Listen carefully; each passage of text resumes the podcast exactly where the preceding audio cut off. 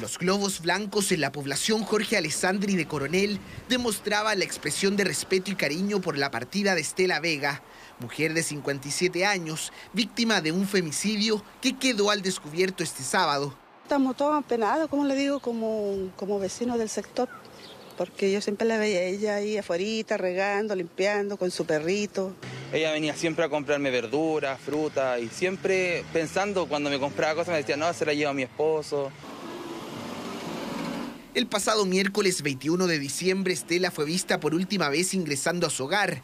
El esposo René Jiménez puso una denuncia por presunta desgracia en la subcomisaría de Lagunillas. Familiares, vecinos, incluso el municipio ofreció su ayuda y difusión del caso.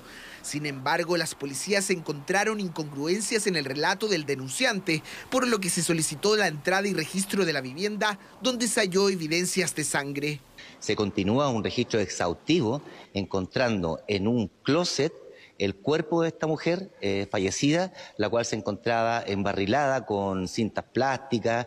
René Jiménez, la misma persona que dio declaraciones de prensa solicitando ayuda para la búsqueda de su pareja, confesó ser el autor del crimen. El hecho provocó consternación en los vecinos, que no podían creer la tragedia. Mil veces los vi a los dos salir de la casa juntos y jamás tú te imaginas que esto pueda suceder, o sea, no había un indicio de que esto podía pasar. El alcalde ha pedido que podamos estar durante todas las jornadas, lo que sea necesario en el acompañamiento, contención principalmente de la familia, de la hija con quien hemos mantenido contacto.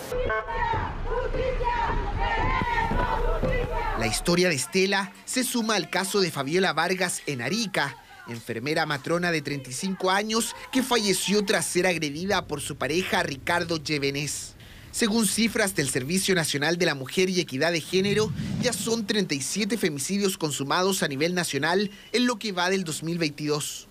Hacemos un llamado a visibilizar los casos de violencia contra las mujeres de manera oportuna, informándose a través de los números 1455 y para denuncia a través de los números de Fiscalía, Tribunales de Justicia, PDI y Carabineros de Chile. Respecto del femicidio de Estela, el juzgado de garantía decretó la ampliación de la detención de René Jiménez hasta este martes, cuando se formalice la investigación por este caso que luta a coronel.